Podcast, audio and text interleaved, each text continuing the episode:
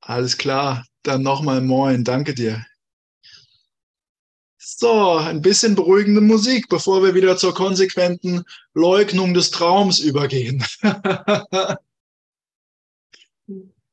also, ähm, wir haben ein intensives Kapitel vor uns. Eins, das in sich so, so klar und so präzise ist. Moin.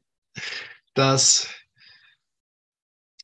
ja, ja, dass es, dass es äh, durchaus äh, ein bisschen beängstigend sein kann. Und äh, wenn du magst, wenn du magst, lass uns doch in so eine kleine Vorabbetrachtung gehen.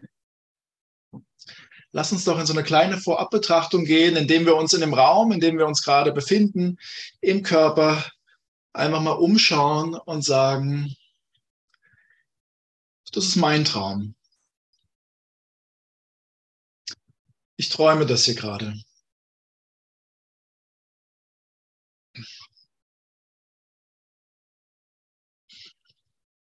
Ich träume diesen Körper,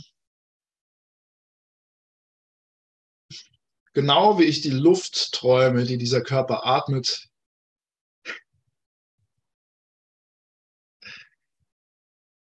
Genau wie ich den blauen Himmel träume. Oder den Staubsauger, der hier in der Ecke steht.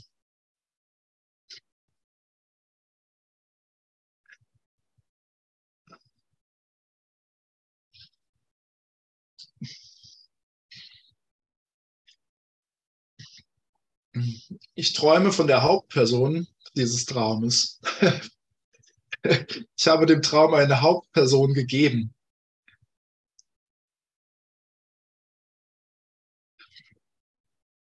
Ich träume, in meinem Traum gäbe es Statisten.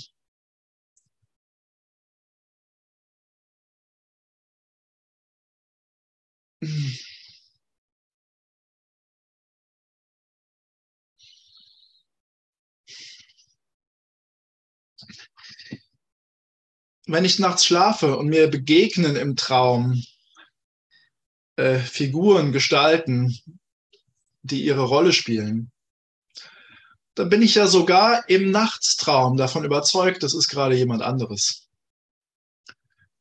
Mein Gott, mein Gott, begegnen mir da manchmal furchteinflößende Gestalten in meinen Träumen in der Nacht. Auch wunderschöne Gestalten manchmal. Boah, aber manchmal auch furchteinflößende Gestalten.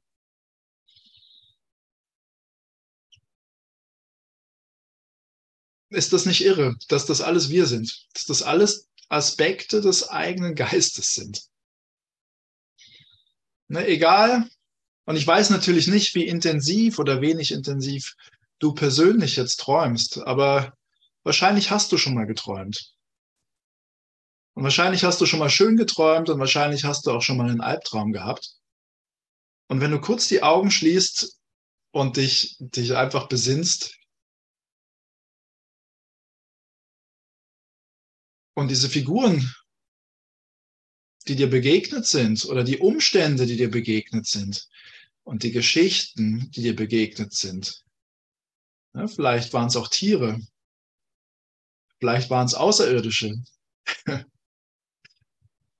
ja, und dann sagst, ich war der Träumer. Da ist nichts außer mein Geist.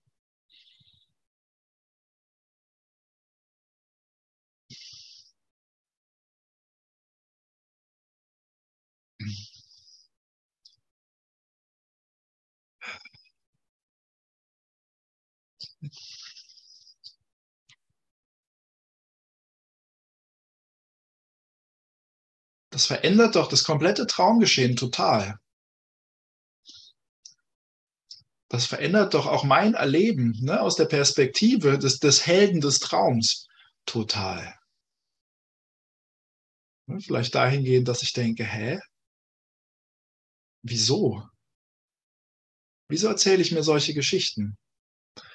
Und, und im Traum, das, das macht den Traum ja irgendwie dann auch, also im, im Traum in der Nacht ist es dann so, ich weiß nicht, ob du mal luzides Träumen geübt hast, ich kann mir ja die Nase zuhalten im Traum. Ne? Wenn, wenn, ich, wenn ich nachts schlafe, kann ich mir die Nase zuhalten. Und wenn ich dann weiteratmen kann, dann weiß ich, okay, ich träume offenbar.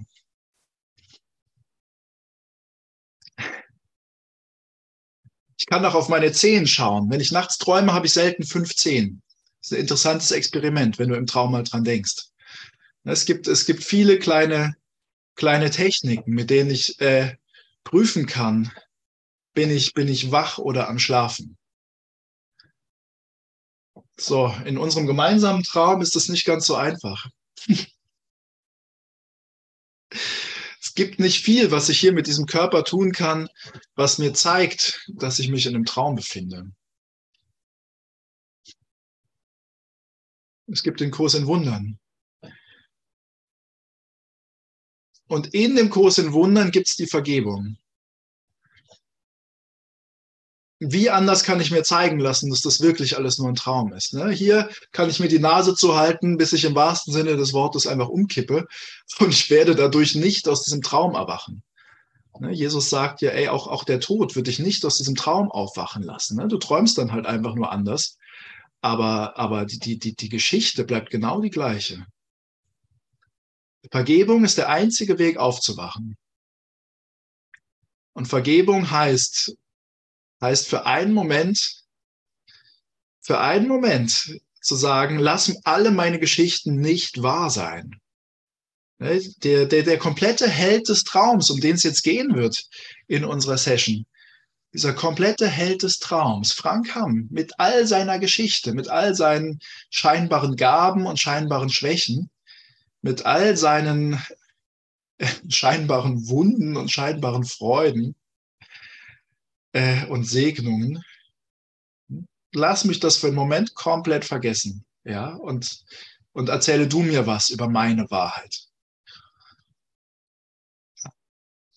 Und bevor wir uns mit dem Thema beschäftigen, was in der Tat, äh, was in der Tat für mich auf jeden Fall unvorbereitet echt ein bisschen stressig ist, nämlich der kompletten Leugnung all dessen, was ich glaube, lass uns doch alle, so wie wir gerade da sind, in den Prozess der Vergebung gehen.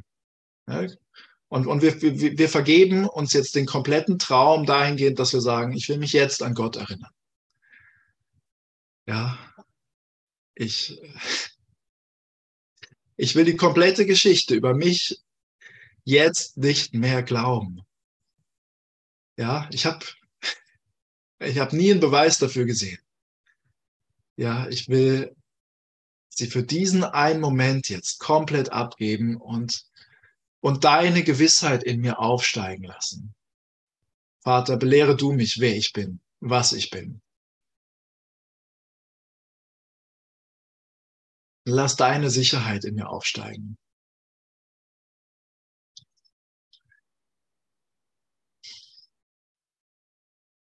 Lass die Ahnung meiner eigenen Grenzenlosigkeit in mir aufsteigen.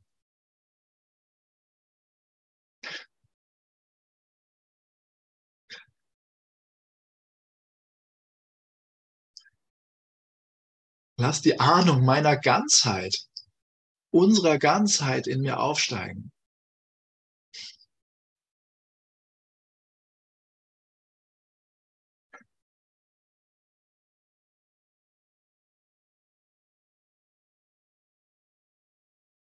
Vater, ich erzähle mir wirklich merkwürdige Geschichten über mich. Ich will die wirklich jetzt alle vergessen, zugunsten dessen, was du mir erzählst.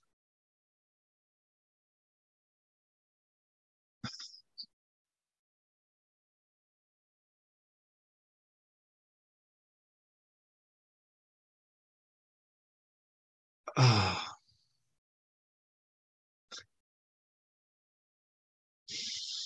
Danke, danke, dass ich nicht lange fragen muss.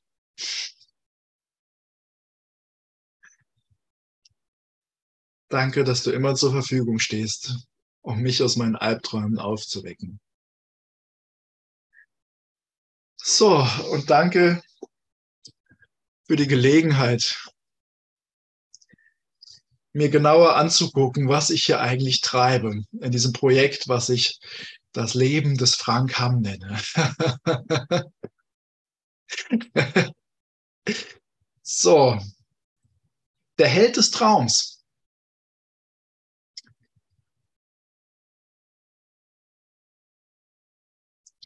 Der Körper ist die Hauptfigur im Traum der Welt.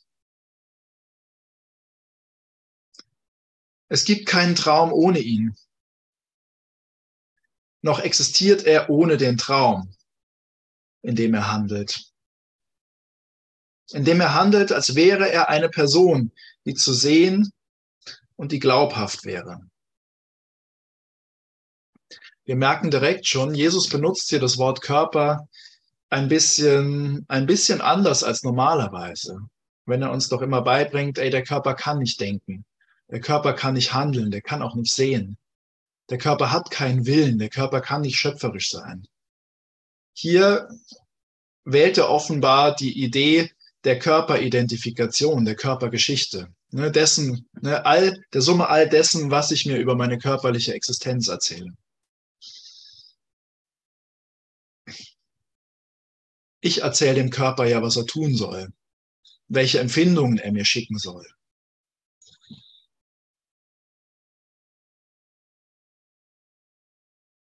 Kannst du dir das vorstellen?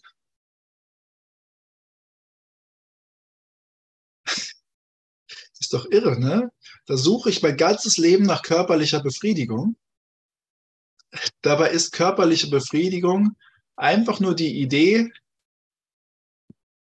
die ich in den Körper gesetzt habe. Ich habe diese komplette Idee von körperlicher Befriedigung gemacht. Hä? Echt? Oh Mann.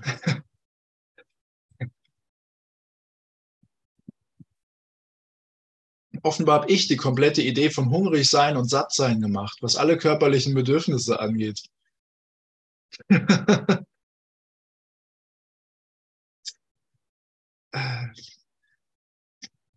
Offenbar habe ich erzählt, dass ich es lieber warm habe anstatt kalt.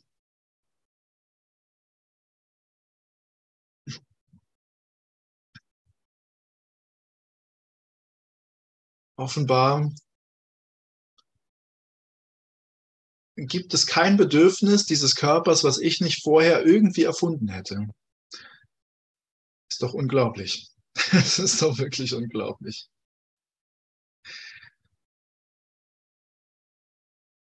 Er nimmt den Mittelpunkt in jedem Traum ein, der die Geschichte schildert, wie er von anderen Körpern gemacht und in einer Welt außerhalb des Körpers geboren wurde, wie er eine kleine Weile lebt und stirbt, um im Staub mit anderen Körpern vereint zu werden, die sterben wie er selbst.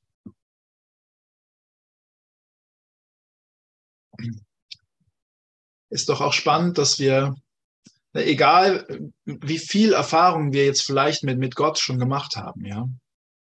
Wir haben ja alle schon Erfahrungen mit Gott gemacht. Und äh,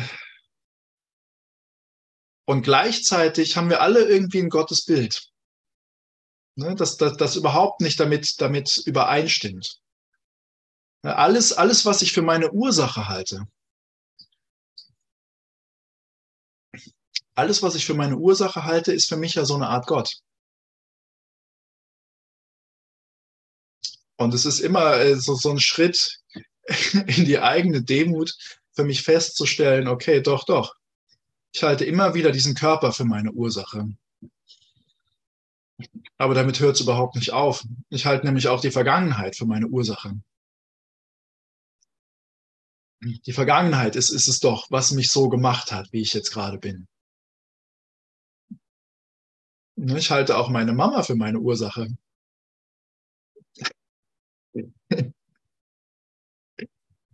Und, und wenn du lieb oder gemein zu mir bist, dann halte ich auch dich für meine Ursache.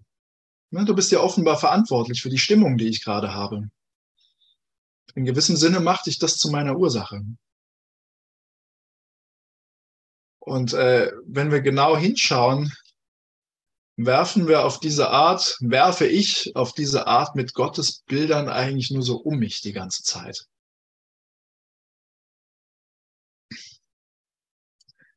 Und Jesus sagt, ey, mach dir kein Bild, das bringt nichts, ja. Du brauch, kannst dir kein Bild machen, weil Gott keine Form hat. Und weil das Gute und die Liebe dermaßen abstrakt ist, dass es nicht in ein Bild gepresst werden kann. Und ich denke, ich denke immer wieder, ja, ja, wenn ich das voll jetzt gerafft habe, hm, wenn ich aufhöre, andere Dinge zu meiner Ursache zu machen, dann bin ich in der Tat einen sehr, sehr großen Schritt weiter.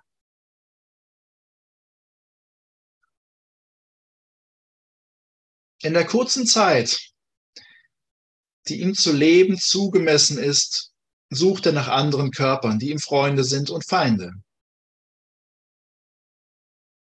Seine Sicherheit ist sein Hauptanliegen. Seine Behaglichkeit ist seine Richtschnur. Er versucht nach Lust auszuschauen und Dinge zu vermeiden, die schmerzhaft wären. Vor allem versucht er sich selbst zu lehren, dass sein Schmerz und seine Freuden unterschiedlich sind und auseinandergehalten werden können.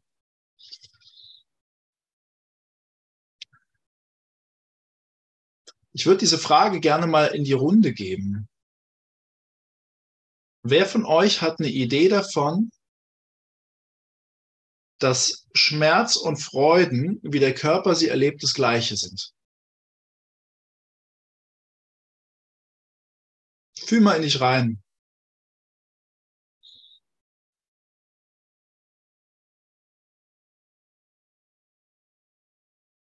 Das sagt Jesus ja richtig oft. Ne? Der sagt, ey, du kannst, du kannst Freud und Leid überhaupt noch nicht auseinanderhalten. Ne? Du, du, hältst, du hältst Leid für Freude.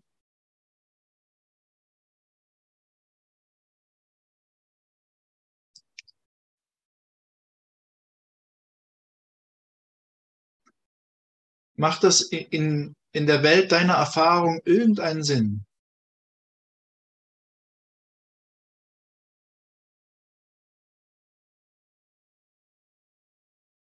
Ich sehe das ein oder andere Kopfschütteln. Nein, es ist falsch. Was Jesus sagt, ist falsch? Nein, nicht was Jesus sagt, ist falsch, aber es ist falsch, dass äh, Freude Schmerz ist. Oder sei, Freude sei Schmerz ist falsch. Okay, Schmerz kannst du dir, kannst du dir erklären, was, was Jesus meint, wenn er das sagt?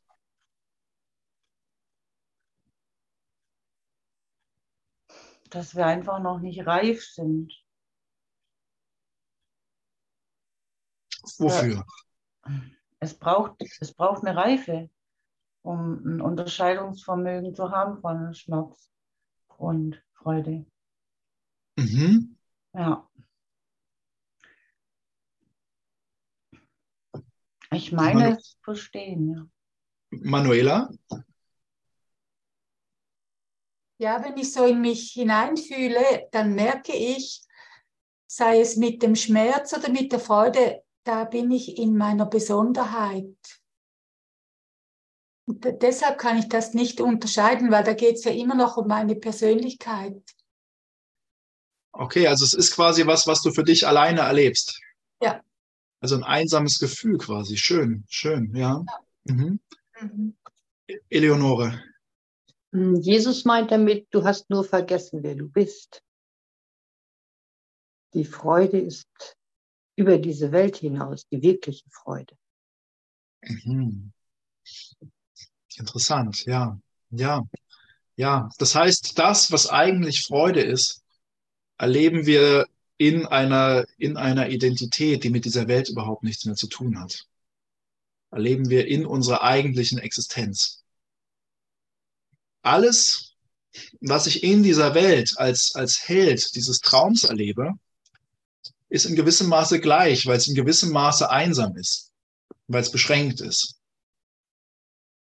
Ja, weil ich denke, Frank Hamm freut sich und alle anderen drumherum haben tatsächlich die Möglichkeit, unglücklich zu sein. Weil es nicht ganz und gar geteilt wird.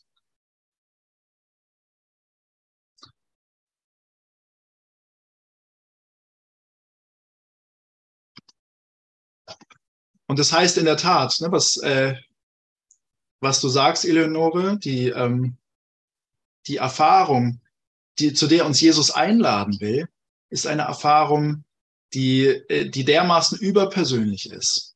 Und das macht die Anziehungskraft Gottes ja aus. Wenn wir, wenn wir diese Art von Freude erleben, dann sind wir, und, und ich nehme an, das meintest du auch ähm, mit, mit Reife, Dorothea, dann, äh, dann sind wir in einen Bereich der Erfahrung vorgedrungen, der es uns erst ermöglicht, da eine Unterscheidung zu treffen zwischen meinen besonderen privaten Empfindungen und Gefühlen und dem, was uns im Himmel erwartet, in unserer wahren Existenz erwartet. Und natürlich, äh, natürlich äh, braucht es das eine, um das andere verstehen zu können. Ne? Ich bin, ich bin bei mir nie ein Fan davon gewesen, den Dingen oder, oder nicht mehr Fan davon, den Dingen zu entsagen. Äh, aus der theoretischen Idee heraus, da wartet eine größere Freude irgendwie jenseits auf mich. Ich bin gerne bereit, etwas Besseres zu wählen, wenn ich das finde. So, gut, machen wir weiter. Punkt zwei. Das Träumen der Welt nimmt viele Formen an, weil der Körper auf verschiedene Arten zu beweisen sucht, dass er autonom und wirklich ist. Er streift Dinge über, die er mit kleinen Scheiben von Metall oder Schnipseln von Papier erstanden hat, die die Welt als wertvoll und wirklich erklärt. Er arbeitet, um diese zu bekommen, indem er sinnlose Dinge tut. Und er wirft sie für sinnlose Dinge weg, die er nicht braucht und nicht einmal haben will.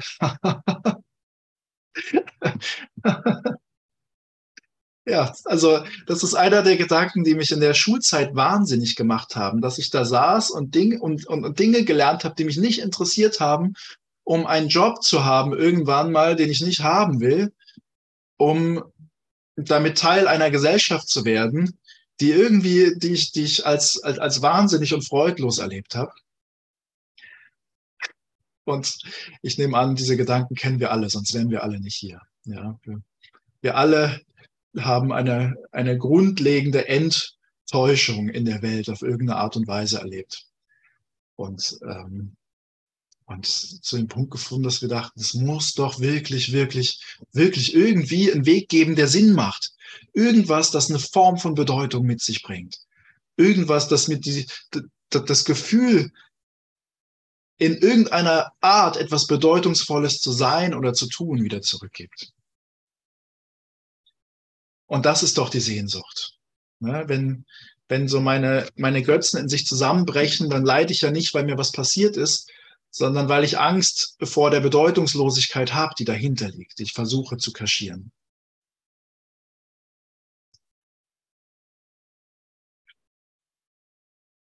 Er stellt andere Körper an, damit sie ihn schützen und noch mehr sinnlose Dinge für ihn anhäufen, die er sein eigen nennen kann.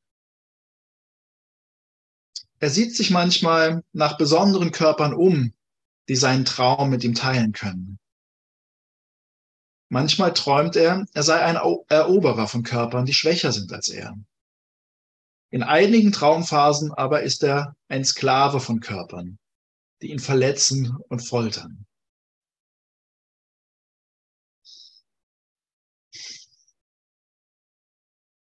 Ja, und, und ohne die Idee von Körpern ist das alles überhaupt nicht vorstellbar.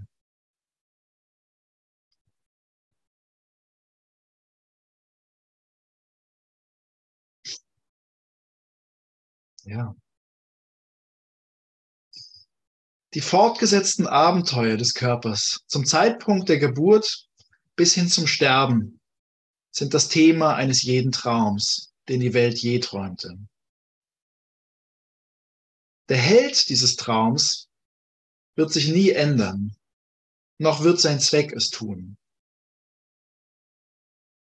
Obwohl der Traum selbst viele Formen annimmt und eine große Mannigfaltigkeit von Orten und Ereignissen zu zeigen scheint, in denen sich sein Held befindet, hat er doch nur einen Zweck, der auf vielerlei Arten gelehrt wird. Diese einzige Lektion versucht der Traum zu lehren, noch einmal und noch einmal, dass er Ursache ist, nicht Wirkung. Du bist seine Wirkung und kannst nicht seine Ursache sein.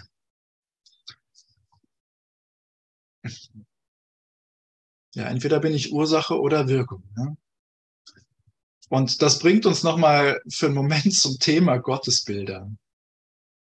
Ja. Wenn, wenn, wenn ich diesen Traum jetzt mal, ne, wenn, wenn ich mich jetzt mit dem Helden identifiziere und auch wenn, ähm, wenn Jesus jetzt hier vom Körper spricht, meint er ja die Art, wie mir, also die Geschichte, die mir das Ego von mir selber erzählt. Die komplette Körperidentität. Dann, dann werde ich ja immer glauben, meine Ursache ist außerhalb von mir, da draußen. Ich, äh, ich äh, definiere ja immer zwischen ich und die anderen. Und das andere ist, ist ja scheinbar, scheinbar viel größer als ich, viel mächtiger als ich. Das bringt ja die Gefühle von, von Hilflosigkeit und von Unsicherheit und, und das Bedürfnis, Sicherheiten zu suchen, das Bedürfnis, sich anzupassen, das Bedürfnis, da zum Außen dazuzugehören. Und so bringt das ja alles äh, hervor. Und wenn wir da genauer hingucken, werden wir feststellen, so wie ich das Außen erlebe, erlebe ich meine Vorstellung von Gott. Das Außen ist ja meine Ursache, die sich von mir getrennt hat, in dem Moment, wo ich in diesen Körper geboren wurde. Das Außen ist ja meine Ursache, die mich aus irgendeinem Grund immer und immer wieder bestraft, der ich nie ganz und gar vertrauen kann.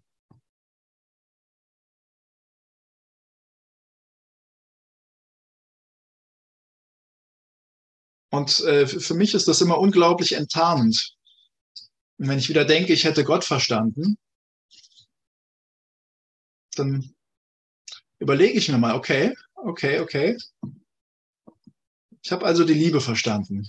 So sehr, dass ich mich nackig vor den Kölner Dom stellen würde. in,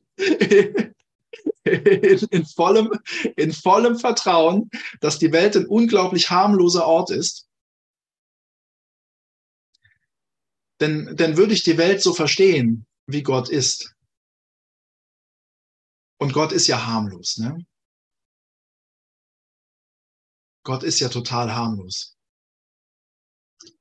Ist ja die Wehrlosigkeit und Harmlosigkeit selbst. Dann würde ich das Außen genauso erleben.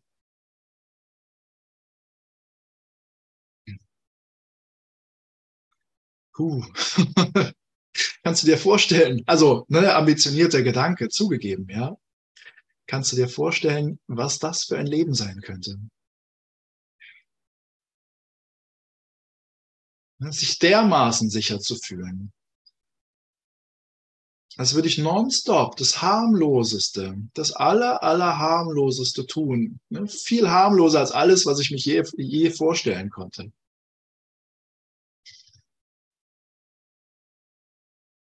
Wenn ich in die Welt schauen kann, in die Welt als Ganzes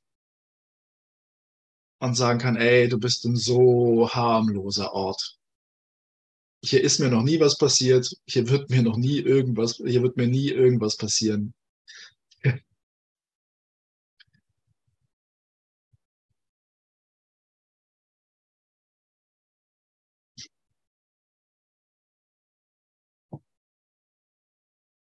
Und vielleicht ist das gemeint mit dem langsamen Prozess des Aufwachens, mit dem langsamen Übergang in den glücklichen Traum. Ja, je, je mehr ich Gott in meinem Leben erlebe, ne, äh, äh, in, in, in meinem Inneren, in, im heiligen Augenblick, in der Verbindung mit den Brüdern und Schwestern, je mehr ich, ich diese Liebe spüren lerne, je mehr ich ich die Harmlosigkeit begreife ne? und auch begreife, dass ich nicht, nicht bestraft werden muss, dass ich nicht sündigen kann. Desto mehr wird sich, wird sich meine Angst vor dem Außen, mein Misstrauen gegenüber dem Außen, meine, meine Schutzvorrichtungen, die ich aufbaue, werden sich vielleicht mehr und mehr von selber erledigen. Weil ich werde vermutlich noch eine ganze Zeit lang, ich möchte, ja, Katrin, wir möchten, wir möchten das alle gerne verstehen. Deswegen sind wir hier. Und, und der Weg, das zu verstehen, geht ja nicht unbedingt dahin, dass ich mir immer wieder sage, das hier ist ein Traum, das hier ist ein Traum. Dieser Satz hilft mir ja nur, wenn er mich motiviert, nach Gott zu suchen, Gottes Erfahrungen zu machen. Vielleicht zu meditieren, vielleicht mit Brüdern zusammen immer wieder in den heiligen Augenblick zu gehen. Ja, vielleicht immer wieder, immer wieder die Dinge, die ich sehe und erlebe vom Heiligen Geist umdeuten zu lassen. Und wir werden, wir werden, wir werden wirklich noch eine geraume Zeit das, das Außen als unsere Ursache wahrnehmen. Ja, war ja für Jesus auch der letzte Schritt, ne, die Identifikation mit dem Körper völlig zu lösen.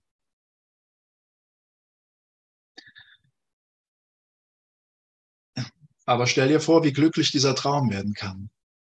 Ja, wenn ich, wenn ich, wenn ich begreife, ne, wenn, wenn, wenn, wenn es für mich natürlich wird, Ne, meine, meine Angst ist ja dann davor, oh mein Gott, muss ich jetzt all mein Hab und Gut aufgeben, ne? muss ich alle Sicherheiten aufgeben, aber es funktioniert genau andersrum. Je mehr ich vertraue, ja, je mehr das Außen für mich harmlos wird, je mehr ich, ich begreife, dass Gott harmlos und dermaßen liebend ist, dermaßen gebend ist, ja, desto mehr wird sich mein Gottesbild im Außen ja verändern. Und das ist ein Prozess, der natürlich Jahre dauert. Ja, und für den ich natürlich einfach kleine Schrittchen mache. Und indem ich natürlich, natürlich echt nicht gut dabei beraten bin, mich für mein eigenes Lernen zu verurteilen, wenn ich halt gerade mal eine Phase habe, wo es, wo, wo es nicht geht.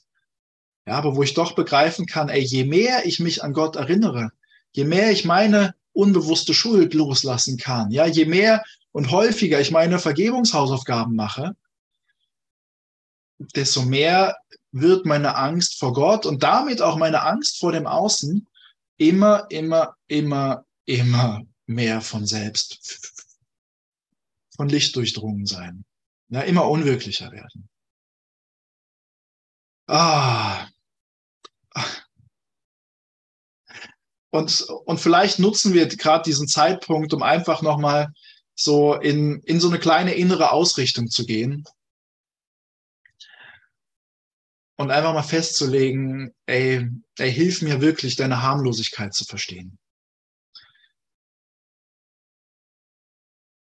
Ja, ja, ich glaube, ich habe immer noch so viele Angriffsideen, aber die, die sind ja überhaupt nicht konstruktiv für nichts. Ich, ich möchte wirklich jede Begegnung und, und wenn ich kann, jeden Atemzug dafür nutzen, deine Harmlosigkeit zu verstehen. Ja, deine, dein Sanftmut, deine Güte.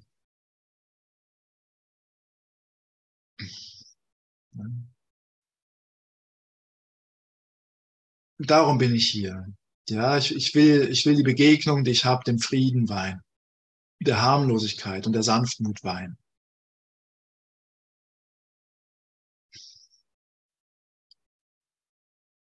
Ich will mich von der Heiligkeit meiner Brüder und Schwestern berühren lassen. Ja, was interessiert mich denn die Oberfläche? Ne? Angstgedanken habe ich ja selber genug. Warum muss ich denn da bei anderen auch noch drauf achten?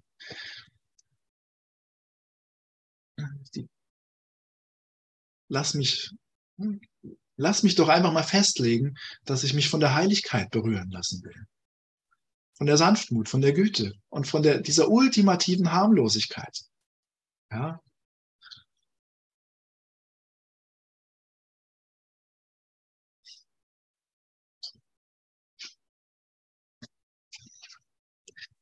Gut, lesen wir einen Moment weiter.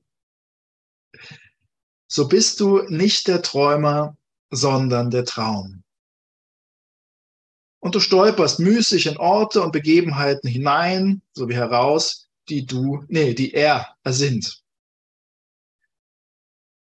das ist ja die Idee, ne? Ich, hab, ich kann das doch alles niemals selber gemacht haben. Und wenn ich es nicht war, muss es ja sonst jemand gewesen sein. Wer, wer, wer hat sich das eigentlich ausgedacht, was mir hier die ganze Zeit passiert?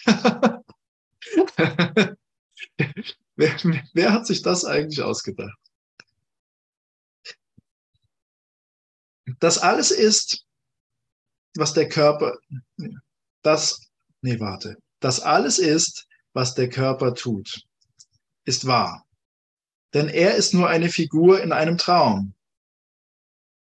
Wer aber reagiert auf Traumfiguren, wenn er sie nicht so sieht, als seien sie wirklich?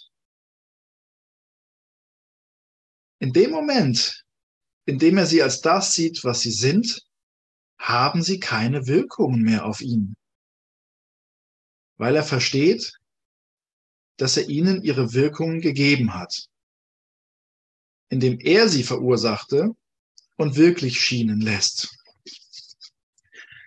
Ah, ja, allen Arschengeln habe ich ihre Rolle zugewiesen. Ne, in, in, in, in meinem, in meinem äh, Kasperle-Theater, was ich hier aufführe. Ja, ich denke immer, die, die, die seien so ein klassisches Beispiel für alles, was ich nicht bin. Und, äh, und in Wahrheit habe ich denen ihre Rollen zugewiesen. Ich brauche mir diese Rollen überhaupt nicht schön zu reden. Ja? Das, das, das ist ja nicht der Prozess der Vergebung. Ich brauche ja nicht zu sagen, ah, ah, gut, dass du diese Arschlochrolle in meinem Leben spielst. Ah, danke dafür. Es, äh, es ist ja eine ganz andere Dimension, in der wir vergeben wenn ich wenn ich so mit dem Übergang von der, von der zweiten zur dritten Dimension vergleiche. Wir kennen das ja, ne? Äh, in einer zweidimensionalen Welt ist alles eine Fläche. Wenn ich in einer zweidimensionalen Welt vor einem Strich stehe, vor einer Linie, dann ist eine Linie ein unüberwindliches Hindernis. Ich werde da nicht drüber kommen, ich werde da nicht dran vorbeikommen. Ich habe ja in der zweidimensionalen Welt überhaupt keine Macht, da gegen diese Linie irgendwas auszurichten. Wenn ich auf einmal in einer dreidimensionalen Welt bin, sehe ich das Hindernis nicht mehr. Ja, da eine Linie keine dreidimensionale Ausdehnung hat, denke ich mir, hä, da war doch eben noch ein Hindernis, jetzt ist sie weg. Jetzt ist eine Dimension dazu gekommen. Jetzt ist ein Verständnis dazu gekommen, da war niemals ein Arschengel.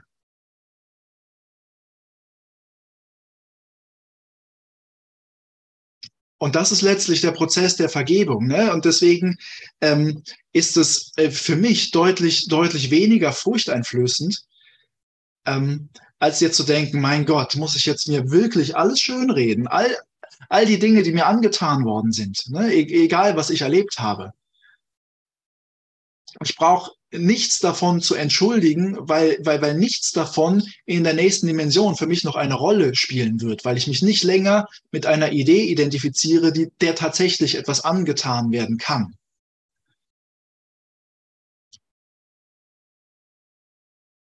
Und das, äh, das äh, nimmt, nimmt vielleicht nicht nur mir eine, eine enorme Vergebungsangst ne, weil ich, weil ich einer, also ne, einem Missbrauch äh, körperlicher Gewalt keinen Heiligenschein aufzusetzen brauche, sondern einfach das Verständnis von all dem, was ich erlebe und, und, und wie ich mich selbst erlebe, als dieser Körper zu hinterfragen lerne.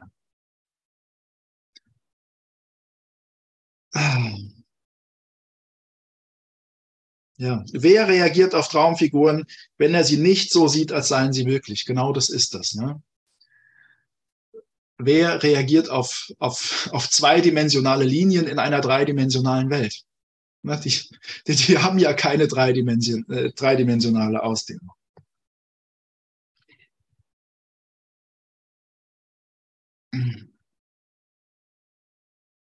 Und jetzt, jetzt kommt natürlich einfach die entscheidende Frage. Ja, immer, immer die Frage, wo ich selber merke, kann ich die Frage aufrichtig äh, mit Bereitwilligkeit beantworten? Dann wird, wird das ein Tag äh, totalen spirituellen Lernens sein. Und wenn ich merke, puh, bei der Frage stellen sich mir wieder die Haare zu Berge, dann weiß ich halt, jo, dann bin ich gerade im Widerstand. Ne? Wie sehr bist du gewählt, gewillt, den Wirkungen aller Träume zu entrinnen, die die Welt je hatte? Ja? Wie sehr bist du gewillt? Das ist halt alles. Ich, ich bin ja nicht ganz und gar gewillt. Das, das ist ja das einzige Thema. Das ist ja der einzige Klotz an meinem Bein. Ähm Lass uns doch auch dazu eine kleine Betrachtung machen. Ja, ähm, Claudia erinnert sich, das haben wir beide gestern schon zusammen gemacht. Ähm, wir ähm, schließen mal kurz die Augen und äh, vielleicht hast du im Moment irgendetwas, was sich nicht wunderschön anfühlt in deinem Wahrnehmungsbereich. Ja, vielleicht hast du irgendwo einen kleinen Schmerz im Körper oder einen kleinen Schmerz im Herzen oder, oder einen nervigen Gedanken, der irgendwie äh, aus irgendeinem Grund nicht gehen will. Und dann schauen wir den einfach mal an, diesen Schmerz, und sagen, aha, das ist also mein Wille. Interessant. Also, das ist also mein Wille. Wirklich? Ist das wirklich mein Wille?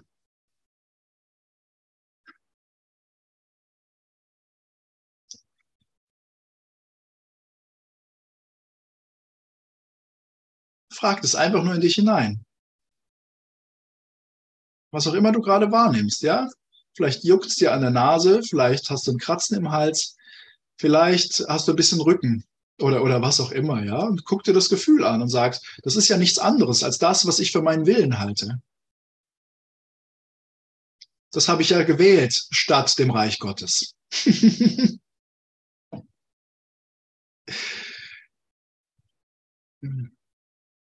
Ha, das ist also mein Wille. Wirklich?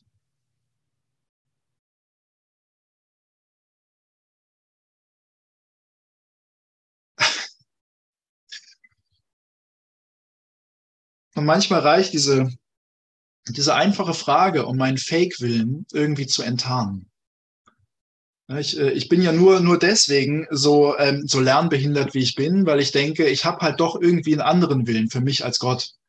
So. Ne? Und Jesus wird ja echt nicht müde zu sagen, ey, nee, es gibt nur einen Willen. Wirklich, wirklich. Begreife, dass es nur einen Willen gibt.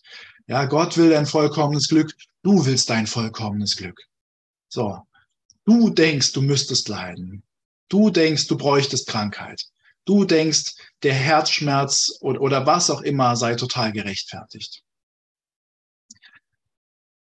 Und, äh, und ich, ich, ich denke das ja auch. Aber in dem Moment, wo ich so einen Schmerz dann angucke und einfach nur mich wundere und denke, okay, das ist also mein Wille jetzt, oder was? In dem Moment merke ich tief in mir drin, hä? Nein, nein, wieso, wieso, wieso? Das, wie, kommt dieser Gedanke zustande?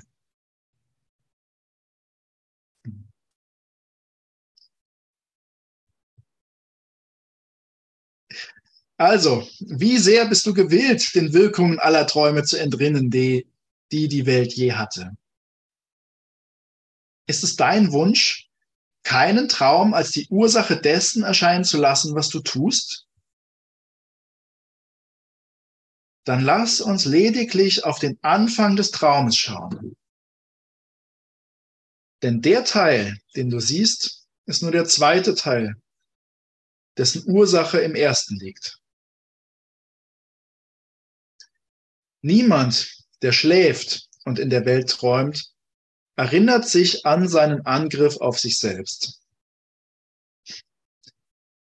Niemand glaubt, es habe wirklich eine Zeit gegeben, als er nichts von einem Körper wusste und sich die Welt niemals als wirklich hätte vorstellen können. Er hätte gleich gesehen, dass diese Ideen eine Illusion sind. Zu lächerlich für irgendetwas anderes, als durch Lachen verscheucht zu werden. Wie ernst scheinen sie jetzt zu sein? Und niemand kann sich mehr erinnern, wann ihnen mit Lachen und Unglauben begegnet worden wäre. Wir können uns daran erinnern, wenn wir nur ihre Ursache direkt anschauen. Und wir werden Gründe zum Lachen sehen und keine Ursache zum, äh, zur Angst. Ich will den nächsten auch noch vorlesen, weil der so schön ist. Lasst uns den Traum, den er weggegeben hat, dem Träumer zurückerstatten, der den Traum als von sich separat und als etwas wahrnimmt, was ihm angetan wird. In der Ewigkeit, wo alles eins ist, kam eine winzig kleine Wahnidee geschlichen und Gottes Sohn vergaß, über sie zu lachen. Das, genau das, das ist so diese Stelle. Ne, das ist, warum Vergebung auch echt ein Prozess des Lachens ist. Wenn ich, wenn es mir gelungen ist, tatsächlich genau in, für, für einen Moment in den Zustand dessen zu kommen, der die Welt als völlig von sich separat wahrnimmt und wirklich begreift, oh mein Gott, mir ist hier wirklich noch nie was passiert, dann, dann gibt's nur eine logische Konsequenz und das ist ein pures Lachen der Erleichterung. Ja, je, je nachdem, wie heftig ich gerade vergeben bin, ist das, ist das, es ist so schön, ey. Ich, ich habe noch nie so lachen können wie in diesen Momenten. Ja, noch nie.